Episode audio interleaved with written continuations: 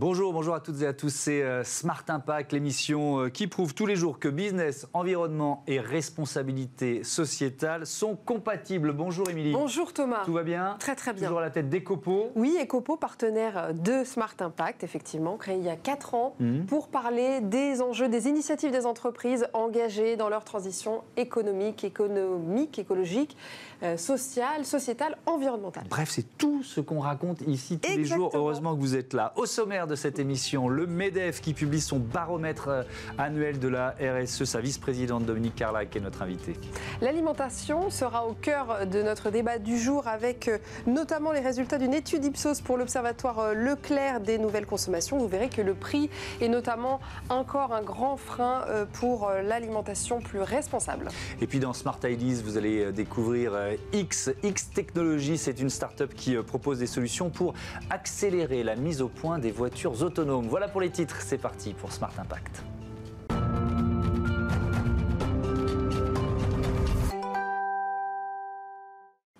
Bonjour Dominique Carlac. Bonjour. Bienvenue. Vous êtes euh, présidente de la société de conseil des consultants et vice-présidente du euh, MEDEF qui publie donc son baromètre 2020 de la euh, perception de la RSE, la responsabilité sociétale des entreprises. Qu'est-ce que vous évaluez? C'est la perception des salariés eux-mêmes, c'est ça? Absolument, c'est très original comme démarche, comme baromètre, puisque c'est la maison des entreprises qui fait un sondage auprès des salariés de ces entreprises pour euh, appréhender la perception des salariés sur euh, est-ce qu'ils connaissent les démarches dans leur entreprise RSE et d'autre part comment ils les jugent? Et d'une manière générale finalement comment ils jugent l'impact de leur entreprise en dehors de la production des biens et des services euh, euh, auxquels ils contribuent tous les jours.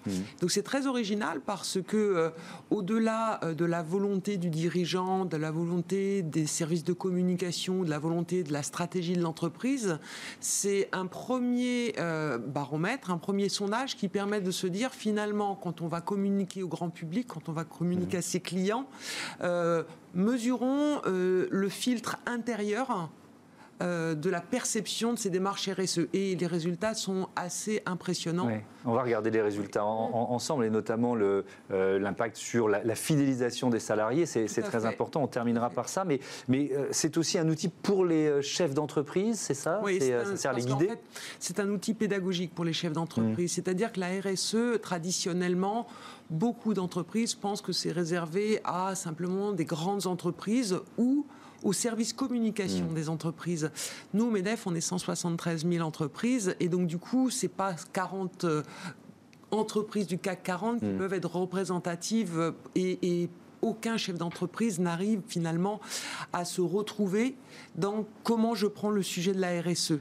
De ce fait, le baromètre a d'abord une utilité pédagogique, faire comprendre qu'est-ce que c'est la RSE et puis faire comprendre comment on peut se la réapproprier, comment on peut mettre en place Quelle que soit la taille de l'entreprise, quelle que soit la taille de l'entreprise, et puis révéler, tout simplement révéler que parfois on est des Monsieur Jourdain et que en réalité, un chef d'entreprise bien souvent fait de la, réus- de la RSE, mais il ne sait pas mettre des mots dessus, il ne sait pas formaliser la démarche, et du coup ça permet euh, finalement d'appréhender qu'est-ce que c'est qu'une démarche RSE en entreprise. Alors comment était, c'est la deuxième année, hein, je C'est la crois. hein. deuxième édition. Voilà, vous vous, vous, vous Oui. éditez ce baromètre. Comment, quand déjà a-t-il été euh, euh, Alors- mené et auprès de quel euh, Alors, il il y a une particularité, donc euh, c'est la deuxième édition qui a été présentée il y a quelques jours, et le sondage auprès euh, des salariés s'est fait sur 15 jours, la semaine avant le déconfinement et donc la semaine après le déconfinement. C'est-à-dire euh, début mai, quoi. Début mai, Hmm. voilà, exactement. Première quinzaine Donc, de mai. on déconfine le 11 mai et le sondage a lieu la semaine avant et la semaine suivante. Donc, c'était très important à ce moment-là de percevoir ce que ressentaient les salariés vis-à-vis de leur entreprise, vis-à-vis de l'impact finalement qu'a eu la crise sanitaire Voilà. Et sur les- On était en pleine crise sanitaire, en plein télétravail généralisé pour les entreprises qui le pouvaient. Mm. Et on interrogeait les salariés pour savoir quelle est votre perception de la responsabilité sociétale de votre entreprise. Donc c'était un laboratoire extraordinaire pour comprendre sur le fond, en pleine situation de crise sanitaire et Mm. économique, comment les salariés perçoivent l'impact de leur entreprise. Et alors c'est intéressant et forcément ça a eu un, impact euh, justement sur, sur les résultats de ce euh, sondage. On remarque que l'intérêt des salariés s'accroît pour les sujets socio-économiques et éthiques au détriment euh, des engagements liés à l'environnement. On va regarder les, les, chiffres ensemble euh, en, totalité. Donc les engagements liés à l'environnement, il y a une baisse effectivement. C'est 46% des salariés cette année contre 57% l'année précédente. Alors que si on regarde les chiffres des engagements liés au social, là il y a une augmentation de l'intérêt des salariés, 33% cette année contre 27%. L'écoute et la prise en compte de la vie des parties prenantes, là aussi 28% cette année contre 20% en 2019. Et puis les engagements liés à l'économie, 27% cette année contre 23% en, 2019. Euh, quelles leçons vous vous tirez? Est-ce que vous vous dites c'est conjoncturel. Euh, il y a eu, mm. voilà, on était en pleine crise ou sortie de, première crise Covid dans la partie confinement, ou alors c'est un, plus une lame de fond, un mouvement en profondeur. Il y a deux choses. Euh, il y a deux choses. Traditionnellement, la RSE était cantonnée à des sujets environnementaux, mm-hmm. écologiques. On confondait souvent RSE égale démarche environnementale dans les entreprises. Comme Absolument. dans les médias aussi d'ailleurs. Hein. Comme on confond développement durable égale exclusivement des sujets mmh. environnementaux. En réalité, une démarche RSE, elle embrasse toutes les parties prenantes de l'entreprise, que ce soit les salariés, les actionnaires, les clients, les fournisseurs l'environnement et l'écosystème, mmh. mais pas que.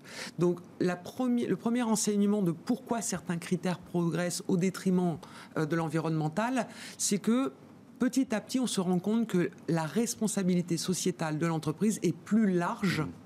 Que l'environnement. Ça, c'est la première chose. Et la deuxième chose, bien évidemment, c'est la période Covid a fait s'interroger les salariés sur la raison d'être de leur entreprise. Et puis il y a des inquiétudes liées à l'emploi. Quand il y a des, demandes sur l'économie, etc., c'est aussi on a peur pour son job. Exactement. Et de ce fait, euh, les salariés, euh, dans une période intense d'anxiété, hein, d'anxiété mmh. sanitaire, euh, qui a précédé l'anxiété économique, se sont retournés vers leur entreprise et se sont rendus compte que l'entreprise avait un impact positif, pas simplement sur l'environnement, mais sur leur vie, sur le social. C'est un, résultat très intéressant mmh. dans, le baromètre.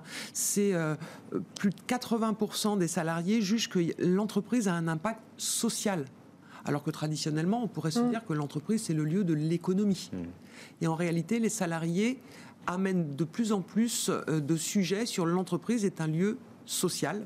Donc, euh, bien évidemment, où il y a des droits sociaux, mais un lieu de socialisation, un lieu qui a un impact sur la socialisation. Et, un impact positif. Moi, j'avais euh, noté 61% des personnes interrogées pensent que l'entreprise a un impact positif sur la société. Tout à fait. Donc, ça aussi, c'est pareil, ça va dans, ce sens-là. C'est voilà, une reconnaissance de se dire, mais finalement, l'entreprise est-elle utile est-elle euh, positive? Là où on pourrait se dire, bah, parfois on diabolise l'entreprise en disant que c'est un, lieu qui est et le chef d'entreprise d'ailleurs aussi, l'entreprise qui va avec. Mm. En réalité, la, bonne nouvelle de ce baromètre, c'est que l'entreprise est un lieu plébiscité par les salariés qui s'y sentent bien et pendant la crise Covid, ils s'y sentaient probablement mieux que finalement dans la pampa dehors où on était plus en insécurité. Ah, ça veut dire que... la crise Covid a rapproché euh, les, salariés de l'entreprise. Les, salariés se sont sentis protégés. Mmh. Euh, la première, les premiers protocoles sanitaires qui ont été établis ont été établis dans le monde de l'entreprise. Il ne faut mmh. pas l'oublier. Mmh. C'est pas dans la rue euh, et dans la famille ou avec les amis qu'on a établi des protocoles sanitaires. On avait l'obligation de le faire, mais du coup, les salariés se sont sentis oui, mais ça peut sembler presque paradoxal. Là, on est en train de, vivre euh, une deuxième phase de, on va dire, de confinement euh, qui dit pas son nom, et, notamment avec cette incitation euh, de repartir en télétravail. Donc là, on serait plutôt dans un éloignement. Vous voyez ce que je veux dire Oui. Et, c'est étonnant parce que dans cette deuxième vague, qui n'est mm. pas officiellement mm. annoncée, il y a des résistances de la part d'une partie des salariés à retourner en télétravail. Hmm. Hmm. Parce que ils ont, alors pendant trois mois, il y a eu télétravail massif, hmm. forcé, euh, euh, qui était compliqué à vivre dans, les familles et, pour les salariés concernés. Euh, aujourd'hui, on voit que c'est à certaines conditions qu'on veut bien quitter l'entreprise pour aller télétravailler. Parce que finalement, les salariés se sont rendus compte que c'était un vrai lieu de protection, de socialisation, mm. et que le travail se passait quand même plutôt mieux en entreprise que tout le temps à la maison. Mais ça veut dire qu'il y a un vrai changement d'opinion euh, globalisé sur euh, le rôle que peut tenir l'entreprise aujourd'hui au sein de la société euh, en faveur du bien commun, de l'intérêt général. Ça, c'est un vrai résultat. Oui, c'est un vrai résultat. Encore une fois, je pense que la crise Covid a eu un impact large sur ce mm. lieu de protection et de socialisation que représente l'entreprise et qui n'apparaissait pas en tant que tel avant une crise massive et majeure. Mm. Et puis, euh, le chemin de la RSE progresse. Mm. C'est-à-dire que petit à petit, euh, on vulgarise le concept, on n'est plus exclusivement sur l'environnemental et on se pose la question de se dire, mais finalement, quelle est l'utilité de l'entreprise Et on n'en est plus à Milton Friedman à dire que l'utilité de l'entreprise, c'est le profit pour l'actionnaire. Mmh. Non, mmh. l'utilité de l'entreprise, c'est dans ses parties prenantes, qu'est-ce qu'elle fait de positif pour créer de la valeur. Et alors c'est aussi passionnant, on va terminer là-dessus, de, je l'ai annoncé tout à l'heure, de, voir l'impact d'une politique RSE sur la fidélisation. Deux chiffres pour, euh, pour en prendre conscience qui sont euh, publiés dans ce baromètre. Alors ça c'est le chiffre général d'abord. 68% des salariés se voient toujours travailler dans leur entreprise dans trois ans. Voilà, ça c'est pour l'ensemble des salariés euh, interrogés. Et ce pourcentage, il grimpe, mais vraiment, il grimpe à 79% dans les entreprises qui possèdent une fonction ou un service euh, RSE. Ça, c'est vraiment un message à faire passer aux, patrons. Alors, soit qui font de la RSE sans le savoir, donc il faut, il faut la faire connaître, soit qui hésitent. S'il y a un seul résultat à retenir dans ce baromètre 2020 sur la RSE, donc MEDEF, c'est cet impact de la fidélisation de nos salariés qu'on a du mal à recruter, qu'on a du mal à fidéliser, dès lors qu'on on a une démarche RSE, on fidélise davantage. Moi, je le vois en tant que chef d'entreprise de PME. Mmh. Tout ce que nous avons mis en, faveur, en place en faveur de la RSE est de nature à signer des contrats de travail là où mes salariés pourraient être tentés d'aller dans des plus grandes entreprises. Donc, pour la marque employeur, c'est énorme. C'est énorme. Donc la RSE, en définitive, démontre à travers ce baromètre que, un, ça favorise la compétitivité des entreprises parce que bah, elles travaillent sur toutes leurs parties prenantes mmh. et pas simplement sur une des parties prenantes. Deuxièmement, c'est un vrai facteur d'attractivité mmh. euh, des entreprises. Donc, euh, on invite du coup, avec notre baromètre, à faire beaucoup de pédagogie, à donner des outils à toutes les entreprises qui voudraient s'en saisir. Merci beaucoup. Merci, euh, Dominique Carlac. À bientôt sur Bismarck. Tout de suite, notre débat sur les attentes des consommateurs en matière d'alimentation. Retrouvez le débat de Smart Impact avec Veolia.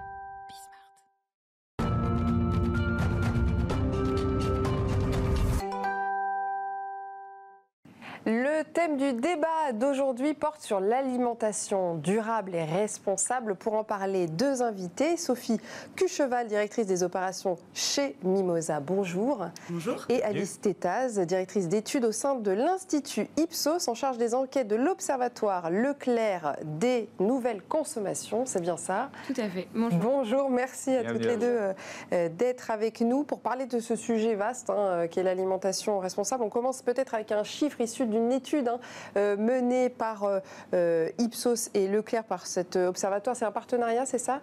Tout à fait, oui. On réalise des études dans le cadre de cet observatoire depuis 3-4 ans maintenant. D'accord. pour Leclerc. Quelle, est la mission en fait de cet observatoire euh, concrètement? Alors c'est d'étudier un peu toutes les formes de consommation possibles et imaginables, et c'est très lié à l'actualité également. Donc là, on a fait dernièrement des vagues sur la consommation en temps de confinement, euh, la conscience écologique des Français. Euh, on prépare quelque chose sur Noël. Voilà, on, fait. L'observatoire évolue selon l'actualité et les événements de l'année. Alors je plonge justement dans les résultats d'une de vos études. 95% des Français estiment que la population doit durablement changer ses habitudes de consommation pour préserver l'environnement. On a une prise de conscience euh, qui est en train d'émerger de plus en plus importante sur ces sujets? Oui, absolument. Alors bien sûr, ben, vous le savez, la conscience écologique des Français est grandissante aujourd'hui. Euh, la préoccupation environnementale est extrêmement forte. C'est mmh. aujourd'hui la deuxième préoccupation des Français, juste après le Covid et euh, juste avant le pouvoir d'achat. C'est important euh, de noter aussi la troisième position, le pouvoir d'achat, parce qu'on y reviendra, c'est aussi mmh. important. Ça peut être un frein même, le, prix. Donc Absolument, c'est le premier frein évoqué pour, euh, voilà, qui empêche une consommation plus responsable. Mmh. C'est le premier frein qui est évoqué par les Français. Mais vous dites qu'il y a une lame de fond quand même, qu'il y a un mouvement de fond. Alors bien sûr, il y a effectivement 95% des Français qui estiment aujourd'hui qu'il faut changer durablement les habitudes. Mmh. Euh, on en a même un sur deux qui nous dit qu'il faut totalement changer, qu'il faut changer de manière radicale ses habitudes de consommation. Mmh. Et parmi eux, on a également la quasi-totalité des Français qui vont nous dire aujourd'hui qu'ils ont commencé, qu'ils ont amorcé ce changement mais seulement un peu plus de 10%, 13% qui nous disent on a changé en profondeur. Mmh. Donc il y a un mouvement, c'est une ébauche, c'est pas encore complètement fait évidemment, euh, mais on y vient et il y a une vraie volonté de poursuivre ces changements euh, dans le domaine de l'alimentation. Euh, Sophie Cucheval, vous, vous, allez nous présenter Mimosa et nous expliquer en quoi votre plateforme peut justement accompagner ce, ce mouvement. Oui, tout à fait. Alors chez Mimosa, on cherche à accélérer justement euh, ce mouvement, on, cherche à accélérer la transition agricole et alimentaire mhm. en invitant euh, des citoyens, mais aussi des entreprises, à financer des projets à impact portés par des agriculteurs et des entrepreneurs de l'alimentation. Donc c'est une plateforme de financement, c'est ça C'est tout à fait, plus précisément une plateforme de financement participatif mhm. à travers laquelle vous pouvez soit donner à un agriculteur ou à un entrepreneur ou prêter de l'argent. Mmh. Euh, on a accompagné ainsi 3500 porteurs de projets en France et en Belgique, ce qui représente à peu près 35 millions d'euros collectés. Et pas seulement dans le, dans le domaine de l'agriculture, les énergies renouvelables aussi, ça fait partie des, des, secteurs dans lesquels vous intervenez? Ça fait partie des projets de transition portés par les agriculteurs, donc soit des projets de transition agricole, la conversion à l'agriculture biologique par exemple, soit des projets effectivement de production d'énergie. Les agriculteurs aujourd'hui peuvent produire de l'énergie à la ferme, la méthanisation par exemple mhm. en est un exemple. Donc vous êtes euh, évidemment euh, engagé euh, dans ces questions environnementales, durables. Et, concernant l'alimentation, justement, vous avez des exemples de sociétés que vous avez mis en avant, que vous avez sélectionnées, puisque c'est ça, hein, vous sélectionnez les projets directement à la source pour les accompagner avec des enveloppes qui vont jusqu'à un million d'euros, je crois. Hein. Tout à fait, ouais. Euh, des enveloppes qui sont du coup fléchées par les citoyens, par les entreprises. Et c'est intéressant puisque en fait, Mimosa est un peu un révélateur des tendances et des évolutions euh, dont, on parlait. Euh, on voit aujourd'hui des projets, par exemple, autour du circuit court, qui a explosé pendant la période de crise sanitaire qu'on a, a vécue et qu'on retrouve finalement sur Mimosa, puisque de nombreux projets finalement sont portés sur des, de la vente à la ferme, de la transformation à la ferme, par exemple, par des agriculteurs. On voit aussi une évolution sur le vrac, la consommation en vrac, alors qu'il y a finalement pas trop évolué pendant la crise sanitaire, puisque les personnes avaient peut-être un peu peur, d'un point de vue euh, mesures sanitaires, hygiène, d'aller euh, consommer du vrac. Et donc oui, on a plutôt, plutôt vu revenir des, euh, des, emballages. Quoi. Certains s'en sont éloignés pour y revenir, en fait, après, après la période du, confinement. Mais aujourd'hui, sur les 400 épiceries vrac qui s'ouvrent et se développent en France, finalement, un tiers se finance sur Mimosa. Mmh. Alice Tétaz, je voudrais qu'on vienne sur la question du prix, mmh. parce que dans l'étude que vous publiez, vous avez publié il y a quelques semaines, c'est le premier frein exprimé par euh, par les Français euh, pour changer leur consommation. Les Français nous disent qu'ils veulent consommer plus local, plus proche de chez eux, plus frais et des mm. produits de saison. Mais quand on leur dit bah, pourquoi finalement euh, c'est pas 100% de votre consommation, euh, le premier frein c'est le prix et c'est de très très loin, c'est écrasant. Mm. Il y a quasiment que ça. Ce qui vient derrière c'est un petit peu oui j'ai parfois du mal à trouver des équivalents les produits euh, dont j'ai l'habitude, mais le prix c'est vraiment ce qui écrase tout. Mais, mais est-ce que les produits bio par exemple que vous mhm. proposez chez Leclerc ils sont au bon prix? Vous voyez ce que je veux dire? Parce que c'est une critique qui a été faite à la grande distribution d'un peu surévaluer les, les produits bio. Alors ça je sais pas, moi je peux pas parler mhm. à la place de, Leclerc bien sûr, mhm. mais c'est sûr qu'aujourd'hui, il y a des choses à faire.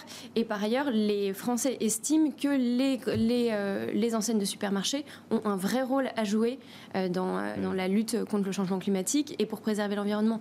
Ils l'affirment, ils en sont persuadés qu'ils peuvent avoir un rôle et une action efficace pour tout ça. donc effectivement, il y a sûrement, il y a sans doute des choses à faire. Donc il y a la question du prix. En parallèle, vous qui êtes une caisse de résonance avec Mimosa de ce qui se fait sur le terrain, j'allais dire, il y a un retour du, du savoir-faire, j'allais dire, du, du savoir faire soi-même, un retour au potager, aux, producteurs, aux maraîchers aussi, non? Oui, tout à fait. Peut-être sur le prix, euh, ajouter quelque chose, puisque euh, il y a un prix en circuit court qui peut être considéré parfois euh, trop cher et hors de portée, mais en fait, il y a surtout un, prix du système finalement agro-industriel dominant qui ne couvre pas les externalités négatives mm. sur l'environnement, sur le climat, sur la santé. Et c'est mm. finalement ça qu'il faudrait réintroduire dans le prix pour se rendre compte que le prix proposé en circuit court, qui est finalement une alimentation de saison, fraîche, locale, et euh, un prix. Mais euh, ça, c'est paradoxal. Pourquoi ça coûte plus cher en circuit court alors qu'on pourrait dire qu'il y a moins d'intermédiaires? Tout à fait. Alors en fait, la, logistique peut être, peut être effectivement un petit peu plus complexe à gérer. Mmh. Vous êtes sur des quantités qui sont plus réduites, donc vous n'avez pas forcément d'économie d'échelle mmh. réalisée avec, par la grande distribution. et puis. la qualité a un prix. Et la, effectivement, vous avez aussi la rémunération du producteur qui est pour des circuits courts rémunérés au juste prix. Mmh.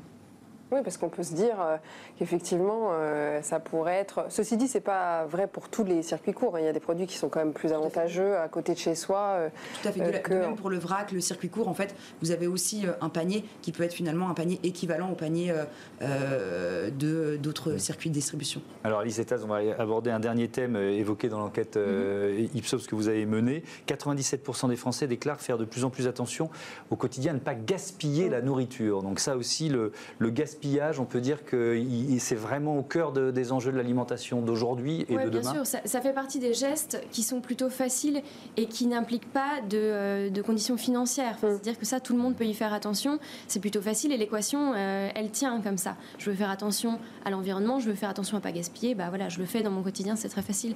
Donc c'est pour ça que ça, ça fonctionne bien. Euh, et voilà, ça fait partie des gestes évidemment qui sont aujourd'hui complètement acquis par la quasi-totalité des Français. Il y a d'autres grandes tendances que vous avez observées, notamment pendant cette période de Covid, qui ont émergé beaucoup plus rapidement, j'allais dire?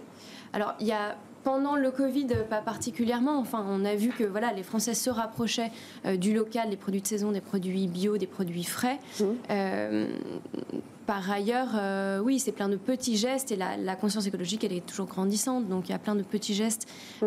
qu'on n'a pas forcément mesurés dernièrement dans, nos enquêtes, mmh. mais, mais qui progressent qui progresse fortement ces derniers temps. moi, ce, que, ce qui m'intéresse aussi, c'est j'ai l'impression qu'avec Mimosa, vous êtes en quelque sorte une vigie, c'est-à-dire vous pouvez voir aussi puisque c'est des, des, citoyens qui décident d'accompagner ou non euh, des projets. Vous pouvez voir aussi ce qui est en train d'émerger. Donc vous nous parliez des, circuits courts, du vrac. Qu'est-ce que, qu'est-ce que vous avez, vous, comme tendance euh, pour les années à venir là en tête? C'est vrai que si on parle de l'assiette des Français, mmh. dans les projets qu'on peut voir, effectivement, des projets d'une assiette plus locale, d'une assiette moins carnée, d'une assiette mmh. moins de viande. Ça, qui, important, voilà, qui gaspille moins.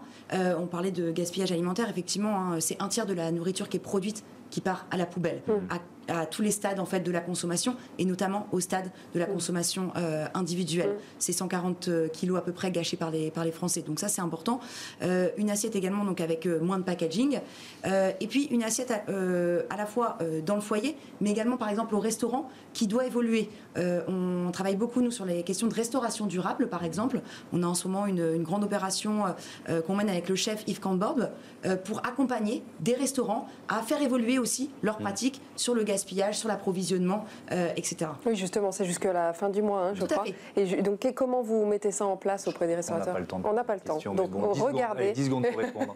Tout simplement, vous, portez, vous êtes restaurateur, vous pouvez porter un projet sur la mm. plateforme Mimosa, financer votre collecte auprès des citoyens et derrière obtenir, si vous êtes lauréat, un coaching par le chef, euh, un shooting photo mm. euh, et différentes voilà, missions pour vous accompagner dans la transition de votre restaurant. Merci beaucoup. Avec Yves Candebord. Donc, merci à toutes les deux. Maintenant, c'est Smart disent la voiture autonome.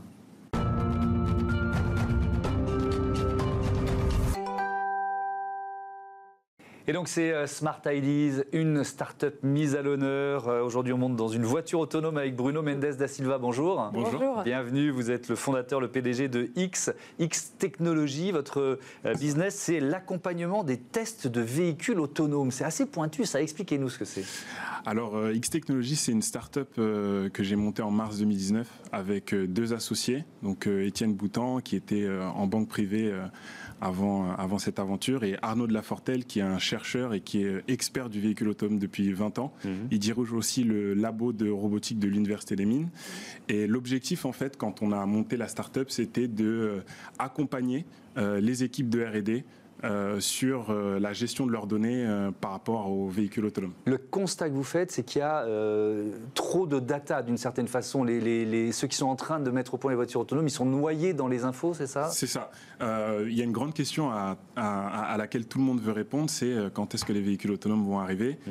Et le problème, c'est que dans un véhicule autonome de test, vous avez beaucoup de capteurs et ces capteurs-là génèrent énormément de données. Et ces données-là sont censées être utilisées pour faire de l'apprentissage sur l'intelligence l'intelligence artificielle.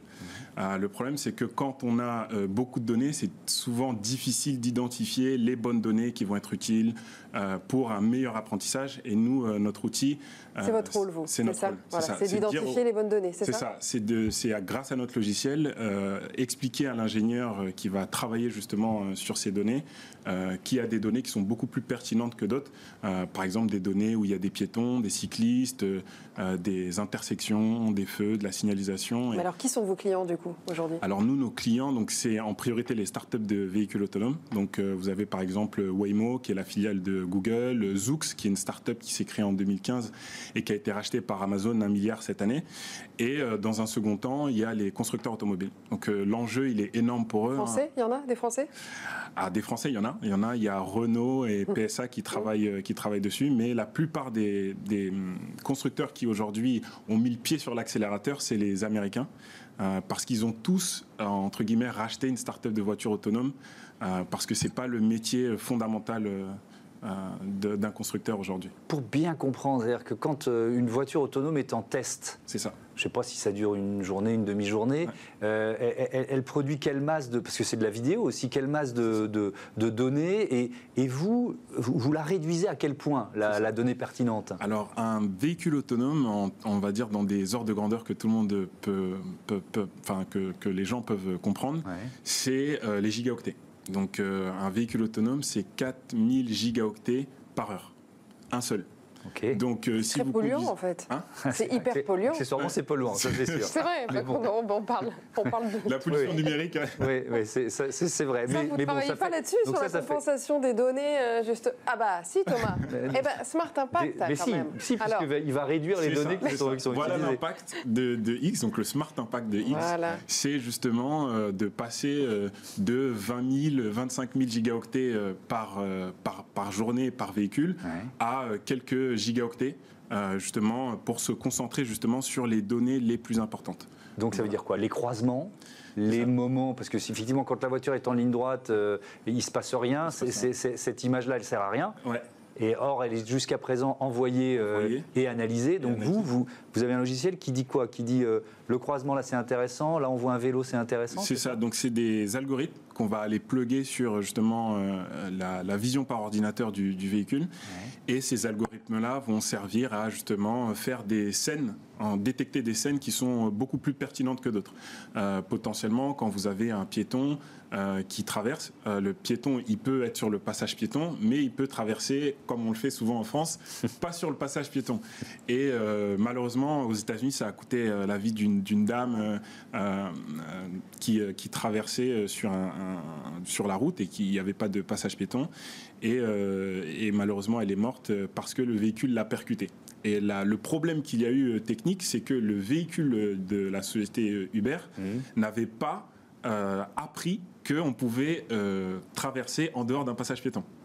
Mmh. Donc le problème, c'est que si eux, ils n'arrivent pas à traiter les informations les plus pertinentes quand elles arrivent, ils vont derrière accumuler des erreurs qui potentiellement, potentiellement peuvent coûter la vie à, des gens. Donc, euh, Vous êtes à, un poste d'observation de, ce marché de la voiture autonome. Est-ce que vous pensez qu'on va les uns et les autres euh, assez vite être au volant d'une de ces voitures?